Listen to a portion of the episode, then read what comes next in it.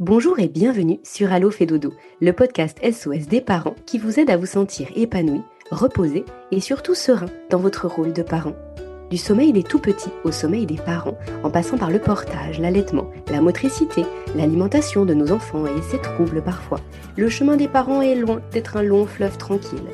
Les experts du village Fédodo vous aident à dénouer les nœuds du quotidien et à vous sentir plus confiant et apaisé chaque jour qu'il s'agisse des professionnels du sommeil, de la nutrition pédiatrique, que nous parlions d'éducation, de naturopathie, de sophrologie ou encore de pratique du yoga et j'en passe. Toutes ces pratiques sont complémentaires et pourront vous aider jour après jour. Un point commun? Une énorme dose de bienveillance et de parentalité positive. Dans ces épisodes témoignages, nous donnons justement la parole aux parents qui ont suivi des accompagnements, des conférences ou ont bénéficié de consultations des experts du village Fédodo ou de leurs partenaires. Alors il est temps pour moi de vous laisser avec mon ou mes invités du jour pour découvrir leur parcours et l'histoire toujours unique qu'ils souhaitent nous partager. Bonne écoute à toutes et à tous.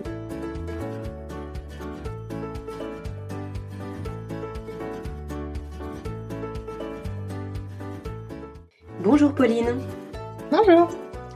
Pauline, bienvenue sur ce nouvel épisode d'Allo fait dodo. Euh, c'est un plaisir de vous recevoir. Pauline, vous avez souhaité partager avec nous un petit bout de votre expérience de vie avec votre fils Léo. Euh, Léo, quand euh, bah, très rapidement après sa naissance, il a présenté quelques troubles du sommeil et vous allez nous en dire plus. Alors vous vous êtes dit non, tout de suite, dès le début, on ne va pas euh, se laisser trop emporter par les troubles du sommeil, on va faire quelque chose.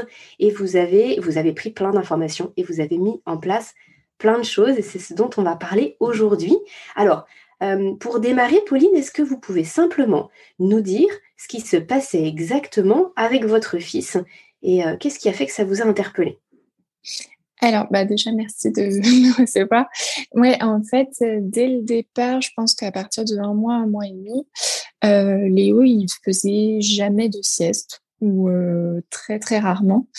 Euh, et tout le monde autour de nous disait avant que j'accouche ben, qu'un bébé s'adore, que de toute façon quand ils sont tout petits, ils font que dormir, ils font des énormes siestes la journée. Euh, et nous, en fait, notre fils, c'était pas du tout le cas. Euh, il y avait rien qui faisait pour qu'il s'endorme. J'essayais la poussette, on me disait de l'emmener en poussette, on me disait de le porter contre moi. Euh, on me disait de le mettre euh, dans des petits couffins dans la même pièce que moi. Enfin, en fait, euh, la journée, moi, j'essayais tout. Et puis, euh, il n'y avait rien de ce qu'on me disait qui fonctionnait. Donc après, la pédiatre me disait que c'était normal, qu'un bébé, comme j'ai accouché très très vite, un bébé pouvait avoir besoin de sa maman. Euh, mais en soi, il n'y a rien qui faisait. Et puis le problème, c'est qu'il dormait pas, mais en plus, il pleurait tout le temps. C'est la question que j'allais vous poser. C'était comment ça se manifestait pour lui finalement? Est-ce qu'il était simplement juste éveillé ou est-ce que ça le rendait mal finalement? Ouais, non, c'était un bébé. Enfin, ça se voyait que c'était un bébé qui allait pas bien. Enfin, en fait, il était tout le temps euh, très, très, très crispé. Euh, il était jamais détendu, même contre nous finalement. Euh, il y avait rien qui le calmait. et puis du coup, bah, lui, en fait, il faisait que pleurer quoi. Il pleurait toute la journée presque. Et quand vous parlez des siestes, vous parlez de toutes les siestes de la journée, puisque finalement, alors, un tout petit bébé d'un mois, un mois et demi, euh, on, peut, on parle de sommeil de jour, bien évidemment, mais c'est vrai qu'il passe normalement tout son temps à dormir, donc à la fois le matin, le midi, l'après-midi, finalement, il se réveille uniquement pour, pour manger. Donc ça, c'était comme ça toute la journée. Mais par contre, la nuit? Alors, au début, euh, donc toute la journée, de toute façon, quand il s'endormait, il s'endormait, allez, 10 minutes, je pense, et encore. Euh, et puis après, la nuit, alors au tout début, ça a été OK. Quand on est rentré de la maternité, on va dire que pendant un mois, un mois et demi, allez, peut-être, ouais, allez, un mois, ça a été OK dans le sens qu'il se réveillait deux fois, on nourrissait, et puis on nourrissait dans sa chambre, et puis euh, en gros, il se rendormait après avoir mangé. Donc, euh, en soi, comme un bébé euh, classique, je pense. Donc finalement, il y avait deux, trois réveils par nuit, mais des réveils qui étaient normaux pour un bébé de son âge parce qu'il mangeait. Mmh mais après, pareil, par la suite, ça s'est vite détérioré. Je pense que c'est au bout d'un mois, un mois et demi, je, dirais un mois et demi, en fait, euh, il a rapidement commencé. En fait, il se réveillait comme d'habitude, euh, mais en fait, on n'arrivait plus à, à ce qu'il se rendorme derrière. Donc, c'est-à-dire que derrière, en fait, le biberon, il pouvait y avoir encore euh, une heure, voire des fois deux heures de pleurs. Sans qu'on mmh. sache vraiment pourquoi. Parce qu'au début, on ne savait pas pourquoi il pleurait comme ça, en fait. Mmh Et donc là, au bout de six semaines, vous vous dites, non, là, il y a un souci, finalement, ça ne peut pas être normal. Et puis j'imagine que vous, vous deviez être bien fatigué, ne serait-ce que physiquement, mais aussi nerveusement, d'entendre son bébé pleurer du matin au soir. C'est loin d'être facile. Alors, qu'est-ce que vous avez Est-ce que déjà, euh, je ne vous ai pas demandé, est-ce que déjà vous vous étiez renseigné au préalable sur le sommeil de bébé? Est-ce que vous aviez euh, trouvé des, formations, des modules, des conférences euh, sur ce sujet? Ou c'est à partir de ce moment-là que vous avez commencé vos recherches? Alors non, en fait, du coup, les recherches, j'ai dû les commencer assez tôt, je pense peut-être une semaine ou deux semaines après être sortie de la maternité. parce que avant, en fait, quand j'étais enceinte, j'étais tombée sur l'Instagram de Fedodo, justement, via, je crois, Coucou les girls, qui avait été enceinte et du coup qui en parlait. Et du coup, je m'étais abonnée. Je me suis dit, bon, on ne sait jamais, peut-être que ça me servira. Finalement, heureusement que j'ai fait ça. et puis, du coup, bah, quand je suis rentrée de la maternité, donc franchement, très rapidement, au bout d'une semaine, euh, je voyais qu'il dormait pas la journée et j'avais plein de copines qui me disaient que leur bébé avait fait que dormir. Enfin, moi, je me disais, ouais, déjà, c'est bizarre. Euh, moi, je savais qu'apparemment, bébé, je n'avais jamais fait de sieste, mais je trouvais ça bizarre aussi.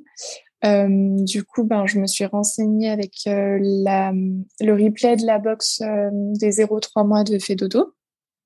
Et puis là, en fait, quand j'ai... Un atelier, un atelier en ligne oui, c'est ça. D'accord, que vous avez du coup visionné euh, bah, tranquillement chez vous. Euh, c'est ça. C'était pas en, direct, c'était quelque chose que vous avez acheté euh, en, autonomie, pardon.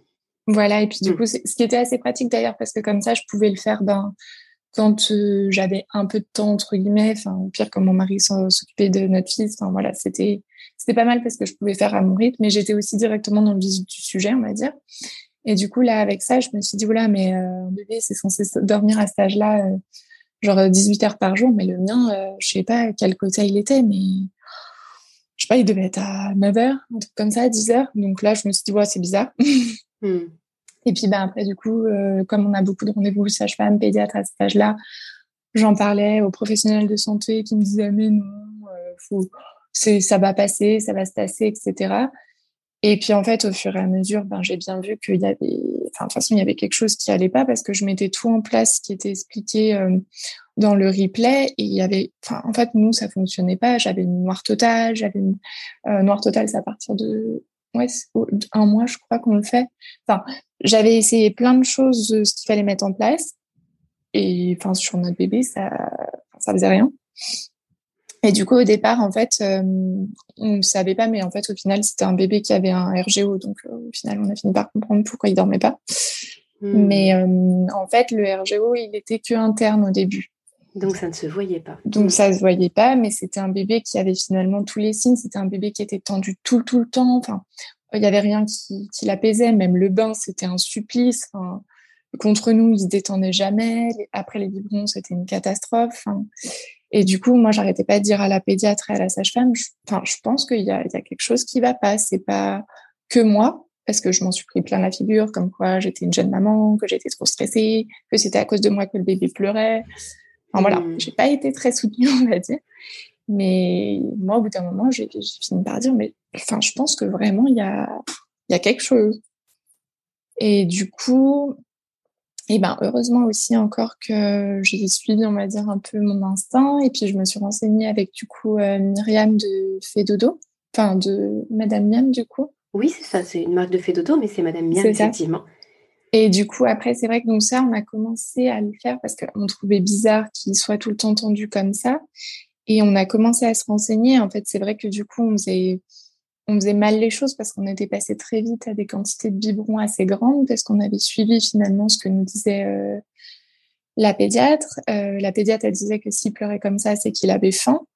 Mais au final, on était déjà, je crois, à un mois et demi sur des biberons de 150, donc ce qui est mmh, énorme en mmh. quantité. Euh, et puis du coup, en fait, on, on aggravait encore plus le truc. Et en fait, finalement, on a commencé à se renseigner aussi sur l'alimentaire. Et puis en mettant certaines choses en place, alors le RGO, il n'a pas, il s'est pas atténué, mais ça a permis, on va dire, de le stabiliser entre guillemets. D'accord, donc ça, ça ne, s'amplifiait plus et il n'était pas de plus en plus douloureux. Et au moins, vous aviez pu mettre un mot sur ce qui se passait. C'est vraiment intéressant ce que vous dites et, euh, et, on peut imaginer du coup la détresse dans laquelle vous étiez pendant toutes ces premières semaines.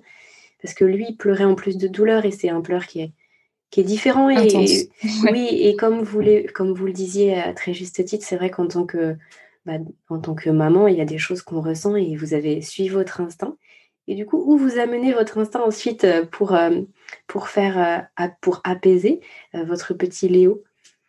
Alors après, du coup, pour, pour moi, franchement, ça venait de l'alimentation. la pédiatre, elle n'a pas voulu me, me soutenir dans cette voie, je pense, jusqu'à ses quatre mois ou cinq mois, je pense. Donc du coup, moi, je me suis dit, franchement, on a tout essayé. Euh, au bout d'un mois et demi, euh, comme vous dites, ben, on était, on n'en pouvait plus euh, de l'entendre pleurer comme ça. La nuit, c'était pareil, on se reposait plus du coup, vu que la nuit c'était mmh. catastrophique. Et à force, enfin. quand on parle de tout ce qui est risque de bébés secoués et tout, enfin moi je, je, comprends tout à fait parce que les gens qui ont des bébés finalement plutôt faciles entre guillemets, hein, non pas qu'il y ait des bébés difficiles, mais enfin, ils se rendent pas compte que ça peut vraiment, euh, ça peut vraiment arriver vite, je pense. Et du coup, je pense que nous, on en était à un point où on se disait, euh, non, non, mais là, on va finir par faire une connerie avec notre enfant. Donc, du coup, on s'est dit, bon, on va suivre la piste alimentaire. Donc, euh, j'ai fait aussi vérifier tout ce qui était frein de langue. Il a fait de l'ostéopathie. Euh, voilà, on a essayé de, de, de, de tout faire. Et puis, euh, quand on a vérifié tout ça, en fait, il restait plus que la solution du lait parce que c'est un chemin dans lequel la pédiatre ne voulait pas du tout aller. Et pour quelle raison elle ne souhaitait pas vous, suivre sur cette piste-là? Puisque vous aviez effectivement déjà essayé beaucoup de choses. Oui. Alors elle, elle estimait qu'il n'y avait pas de RGO en fait. Euh, mais pourtant, il y avait quand même tous les signes. Il se tardait vraiment après les biberons. Enfin, en fait, pour elle, elle estimait que c'était pas du tout un problème alimentaire, que c'était plus un problème, que moi, j'étais pas euh, assez sereine avec lui. En fait, elle, elle pensait vraiment que c'était un truc plutôt relationnel, finalement, on va dire. Hmm. Euh, et elle se rendait pas compte, je pense, à quel point, euh, enfin, à force, on n'en pouvait plus, quoi, qu'on aurait vraiment pu faire peut-être une bêtise avec notre enfant, je pense d'ailleurs.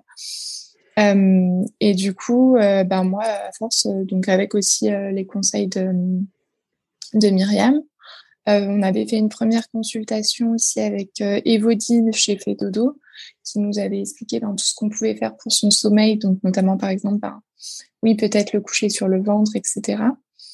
Euh, et puis après, au bout d'un moment, bah, donc on a suivi ces conseils-là. Donc finalement, c'est un bébé qu'on a fait dormir sur le ventre. Hein. Et au final, après ça, au bout de deux mois euh, de sa vie, ben, il a fait ses nuits. Donc déjà, du moment où il a fait ses nuits, euh, bonheur, parce qu'au moins on se reposait la nuit. Oui, parce qu'effectivement, le manque de sommeil pour les parents, au-delà des pleurs, ça, ça rend fou, le manque de sommeil, effectivement. Et tous les parents qui l'ont expérimenté bah, ne peuvent que le comprendre. Là, par rapport au fait que vous le couchiez sur le ventre, je fais juste une précision qu'effectivement, ce n'est pas ce qui est recommandé par l'Organisation euh, mondiale de la santé aujourd'hui euh, par rapport à, différentes, euh, différents critères, mais surtout la, mort subite du nourrisson. Mmh est-ce que vous, vous aviez utilisé une, une alarme de respiration pour vous sécuriser? Parce que c'est vrai que c'est... Ça, voilà, quand on va à contre-courant sur quelque chose aussi important, j'imagine que ça ne doit pas être facile et que vous aviez sécurisé un petit peu tout ça. Alors en fait oui parce qu'au début euh, donc ça c'était avant de jouer un peu enfin on avait commencé à jouer sur l'alimentaire mais pas beaucoup. Euh, du coup ça devait être la première consultation avec Evody on a dû la faire je pense au bout de un, peu avant ces deux mois et elle nous avait expliqué elle nous avait dit ben voilà il y a l'option, euh, vu qu'il y a l'air d'avoir un RGO, parce qu'elle elle aussi, elle pensait à cette piste-là, euh, ben, de le faire dormir, par exemple, dans une proclive. Donc, c'est un point incliné, en fait, à 30 degrés pour les bébés qui mhm. ont des RGO. Donc, déjà, il faut trouver le, dispositif qui était en rupture de stock à l'époque. Et puis, euh, après, ben voilà, elle nous avait expliqué tout ce qui était dormir sur le ventre. Et nous, après cette première consultation, on s'était dit non, hors de question, on ne fera jamais dormir sur le ventre. Euh, on connaît les risques, euh, surtout que les médecins, les sages-femmes à l'heure actuelle nous disent non, non, hors de question, on ne fait jamais dormir un bébé sur le ventre. Euh, donc, on a acheté cette proclive. Au final, ça n'a rien, rien changé. Il se débattait dans la proclive, c'était horrible de l'attacher dans ce truc-là. c'était une torture limite de, le mettre là-dedans. Et puis en fait, on a des amis qui habitent en Suisse parce que nous on est à la frontière de la de la Suisse, qui ont eu un bébé juste en même temps que nous. Et en fait, les pédiatres en Suisse ont des discours un peu plus modérés, on va dire, sur le couchage des enfants, je crois. Et elle, c'est une personne qui faisait dormir son bébé tout le temps sur le ventre. Et elle m'a dit, écoute, Pauline, franchement, euh, tu devrais quand même essayer. Euh, enfin, ça te coûte rien. Essaye au moins la journée euh, pour ces siestes. Donc, on a commencé par la journée où là, on n'avait pas d'alarme. On le mettait sur une surface très dure dans son parc et puis on le surveillait. Et puis, c'est vrai qu'il a commencé à faire, on va dire, des siestes de, allez, 20 minutes. Donc, c'était mieux que les 10 minutes habituelles. Et puis, il était un peu plus détendu dans son sommeil, on va dire. Et puis après, en fait, on est, on est parti en vacances. Et puis là, on s'est dit, non, mais toute façon, la nuit, il va falloir le mettre sur le ventre parce que, enfin, on n'y arrive pas. Et donc là, on a, pris une alarme hein, parce que nous, on ne voyait pas le mettre sur le ventre sans alarme. Pour nous, c'était pas cohérent non plus. Donc après, je vais pas vous dire qu'on n'a pas stressé les premières nuits, hein.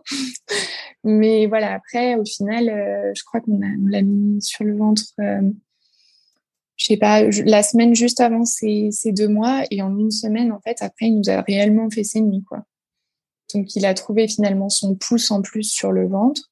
Hmm. Et euh, au moins, il a dormi. Euh, ouais, il, a fait ses nuits au bout de, deux mois de vie, du coup.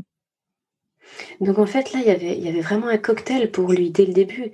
Il y avait à la fois ce RGO, il y avait la position dans laquelle il n'arrivait pas à se, à se recentrer, à se sentir comme dans votre ventre, hein, tout simplement, à regrouper ses membres, à trouver son pouce. Donc finalement, il y avait plein de choses. Et, euh, et oui, on comprend pourquoi les premières semaines ont été compliquées pour lui. Il n'arrivait pas à trouver ses repères et en plus, il était douloureux. Et alors, par rapport au, RGO, finalement, qu'est-ce qu'il en est aujourd'hui puisque votre petit Léo, il a, il a 8 mois. Donc là, ça fait quelques mois maintenant que vous avez mis tout ça en place. Comment ça se mhm. passe aujourd'hui? Alors aujourd'hui, on va dire qu'il y a de, toute manière toujours un RGO, hein. euh, mais c'est un RGO qui n'est plus douloureux donc c'est déjà bien. Euh, malgré la diversification alimentaire, il, a, toujours ce. Oui. D'accord. Ouais, ouais. Euh, alors du coup, en fait, euh, une fois qu'il a dormi la nuit, déjà c'était mieux. Je pense que lui aussi, ça le soulageait finalement, peut-être de pas manger la nuit. pour autant, il, il, pleurait toujours la journée. C'était très compliqué de lui faire faire des siestes. Donc, je pense que pour les siestes, on a bataillé jusqu'à ces quatre mois. Euh, la pédiatre a voulu beaucoup changer de lait. Un coup, elle a voulu. En fait, c'était ça aussi le problème, c'est que la pédiatre nous changeait tout le temps de lait. Euh, et donc, à ces quatre mois, on avait testé, je sais plus quelle est la marque, je crois c'est Novalac. Mais bref, elle avait, elle avait voulu qu'on teste un lait dans lequel il n'y avait pas beaucoup de protéines de lait de vache. Du coup, Léo était un peu mieux, mais c'était pas encore mirobolant. Le sommeil de jour était encore bien compliqué. Il y avait beaucoup de réveils euh, en hurlant des siestes encore très courtes. Euh, en porte-bébé, ça se passait plutôt bien parce que finalement, il était verticalisé et de toute façon, on avait tout un protocole horrible. Hein. Euh, après chaque biberon, il était verticalisé 20 à 30 minutes. Il avait toujours le gaviscon avant les biberons. Enfin, c'était quand même assez lourd et pour lui et pour nous, finalement. Tout ça, tout ce qu'on mettait en place pour essayer que le RGO ne s'amplifie pas. Parce que nous, pour nous, c'était hors de question de lui donner euh, Tipinexium parce que, voilà, il y a des conséquences aussi avec ce médicament-là. Et puis du coup, moi, à ces quatre mois, je commence à en avoir marre. Et du coup, euh, je, me suis dit, le seul truc de toute façon qu'on n'a pas fait, c'est le lait de riz. Donc un lait vraiment sans, sans protéines de, de lait, de animal. Donc je me suis dit, bon, de toute façon, la pédiatre, elle veut encore tester un autre lait, bah, on va changer, puis on met le lait de riz. Et là, finalement, le RGO, il a commencé avec le lait de riz à vraiment euh, s'extérioriser. Donc avant, il était plutôt interne. Là, il s'est extériorisé. Et finalement, du moment où il s'est extériorisé, euh, il a été moins douloureux, je pense aussi pour lui, ce qui est un peu bizarre, mais en tout cas, c'était mieux. Et à partir euh, du moment où on est passé sur l'aiderie, et eh ben, il a beaucoup mieux dormi, même si on a refait un petit point avec euh, Elise justement de fait dodo à ses quatre mois. Et maintenant, c'est un bébé qui, malgré la diversification alimentaire, pourtant il est en, en morceaux, hein, il est en DME, qui a toujours des reflux. Hein. De toute façon, il régurgite euh, toujours beaucoup, même avec les morceaux. Mais c'est un bébé euh, qui peut faire euh, deux heures et demie de sieste facilement. Ah oui, et qui a pas changé la donne. Ouais, qui a pas de pas de problème, on va dire, dans son sommeil à l'heure actuelle. Alors bien sûr, des fois, il y a des petites phases de régression hein, ou des choses où un jour, on ne sait pas pourquoi il y a un petit truc qui va pas. Mais clairement, à l'heure actuelle, par rapport finalement à tous nos amis, maintenant, ça doit être le bébé qui dort le plus, quoi. Hmm, vous avez complètement renversé la tendance. Alors, par rapport à ce que vous expliquiez là entre le, RGO euh, interne ou externe, euh, je renvoie les parents qui nous écoutent, si vous voulez en savoir plus sur le RGO, donc le reflux gastro-œsophagien, sur euh, la table ronde qu'on avait faite l'année dernière, donc sur le podcast sur Allo fait dodo, avec Caroline et Myriam, justement, de, Madame Miam. Donc Caroline chez fait dodo hein, pour le sommeil et, Myriam pour la partie alimentation, où justement on évoquait le RGO en, long, en large et en travers. Et c'était un, long épisode qui détaillait un petit peu tout ça, qui expliquait ce que c'est qu'un RGO et euh, qui en donnait bah, les, différentes spécificités. Est-ce que euh, celui-là, vous l'avez écouté, Pauline? Alors oui, j'ai écouté ce, podcast, euh, mais c'était après finalement que j'ai commencé à mettre pas mal de choses en place. Et puis j'avais suivi aussi la conférence qu'avaient donnée justement Caroline et Myriam sur les bébés avec un RGO. Donc je pense qu'à ce moment-là, mon fils, il avait déjà trois mois et demi. Donc c'est vrai que ça m'avait donné des pistes encore en plus parce qu'entre-temps, j'avais déjà eu deux rendez-vous avec Myriam. Mais c'est vrai que ça m'avait donné euh, encore des pistes en plus. Et euh, franchement, je dois dire que moi, sans, je pense, fait dodo et sans l'aide euh, de, de, Myriam, je pense qu'à l'heure actuelle, on n'en serait pas là. Hein. Parce que mmh. c'est vraiment des situations qui sont quand même difficiles et enfin, j'ai eu vraiment beaucoup, beaucoup de soutien et beaucoup de pistes, je pense, qui seraient clairement à l'heure actuelle. Euh, enfin, je pense qu'on serait dans une situation euh, bien plus compliquée que ce qu'on est actuellement. Mmh, bah, c'est très touchant, votre partage, Pauline. Merci de, de, nous partager tout ça parce que c'est un petit bout de votre vie qui n'a pas été facile. Et d'en reparler, c'est pas forcément toujours évident non plus. Mais merci beaucoup parce que je pense que ça va parler à de nombreux parents. Euh, du coup, là, par rapport à, au sommeil, finalement, en fait, vous avez eu vous avez eu l'atelier sur le sommeil, vous avez eu aussi plusieurs consultations. Du coup, vous disiez avec Elodie, avec Élise, avec mhm. Myriam pour l'alimentation. Mhm. Et, tout ça, ça fait que c'était tout un, panel d'informations à votre disposition et vous avez pu, avec vos filtres à vous aussi, par rapport à ce qui se passait pour Léo, mettre tout ça en place. Et je, précise, je précise aussi, c'est vrai qu'on ne l'a pas évoqué jusqu'à maintenant, mais bien évidemment que lorsque Léo a commencé aussi à dormir plus, c'était un cercle vertueux, c'est-à-dire que grâce à ce que vous aviez mis en place pour le RGO, il dormait mieux.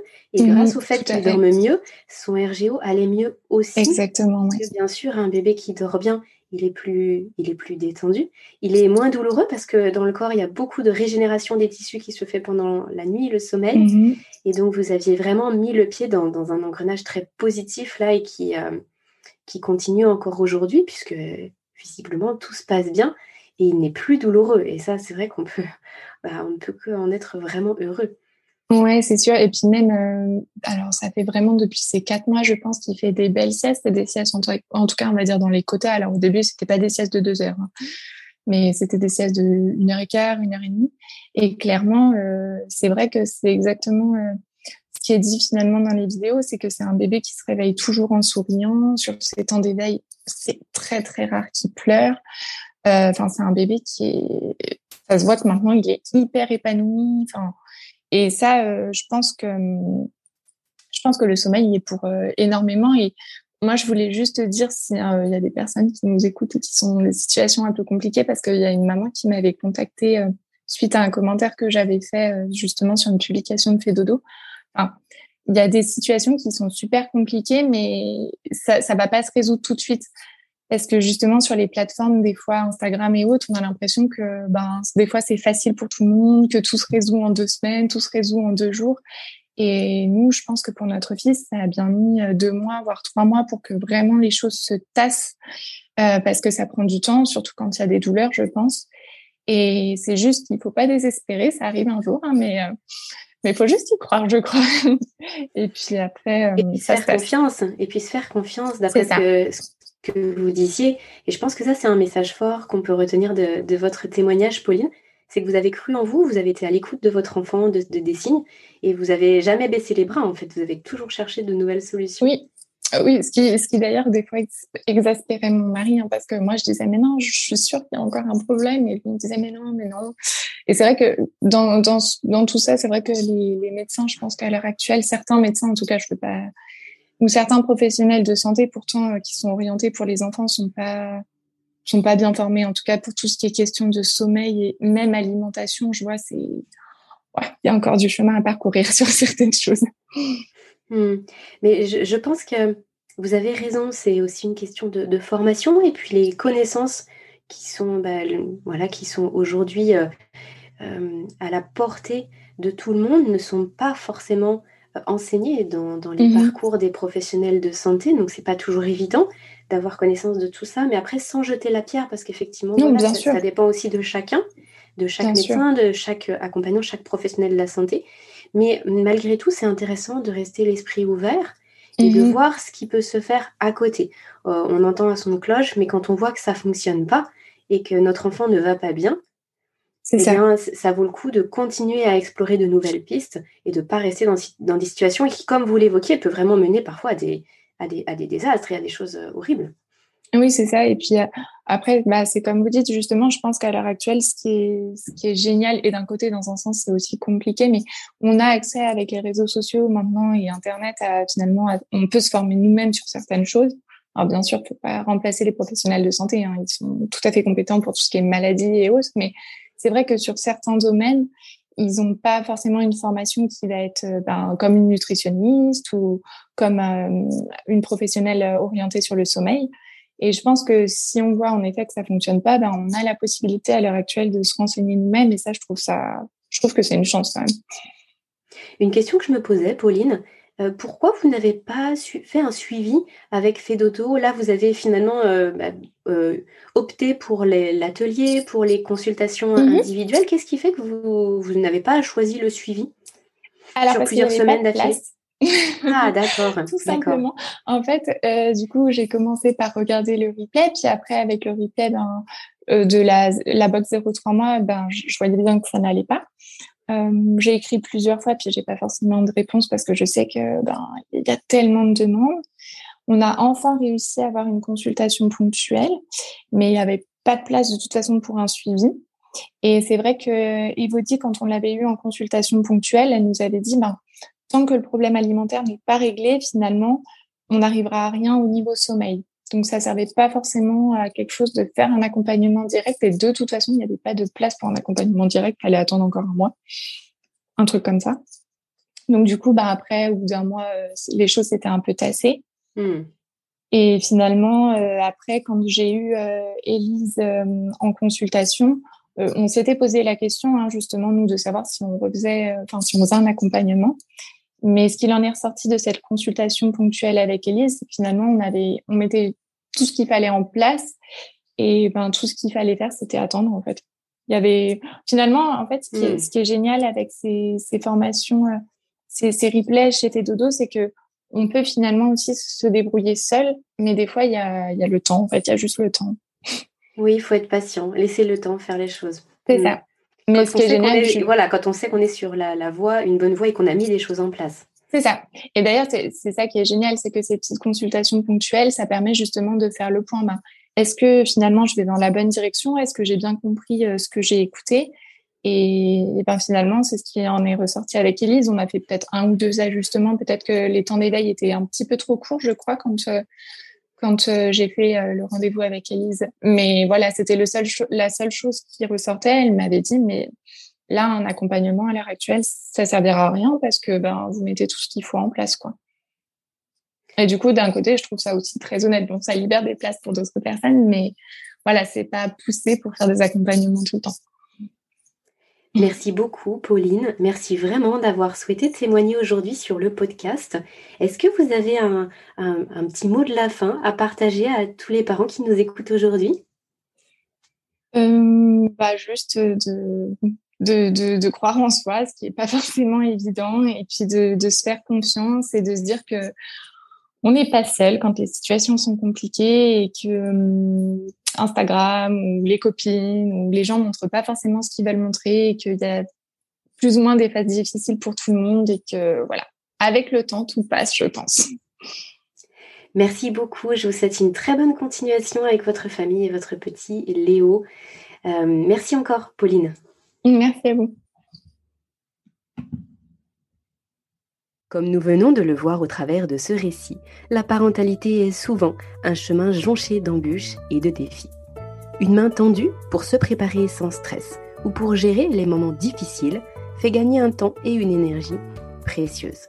Si ces quelques mots résonnent en vous, je vous propose de parcourir le site du village Fédodo et de découvrir le travail des professionnels de la petite enfance qui peuvent vous aider.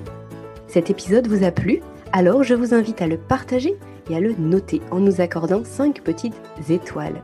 Cela contribue en un clic à faire connaître le podcast et à faciliter sa diffusion auprès des familles. Merci d'avance et à très vite sur Allo Fédodo.